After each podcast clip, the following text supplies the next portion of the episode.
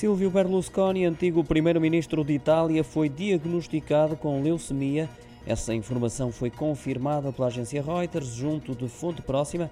Encontra-se desde ontem numa unidade cardíaca do Hospital San Raffaele em Milão, devido a problemas respiratórios que já se manifestavam há algum tempo, mas que se agudizaram.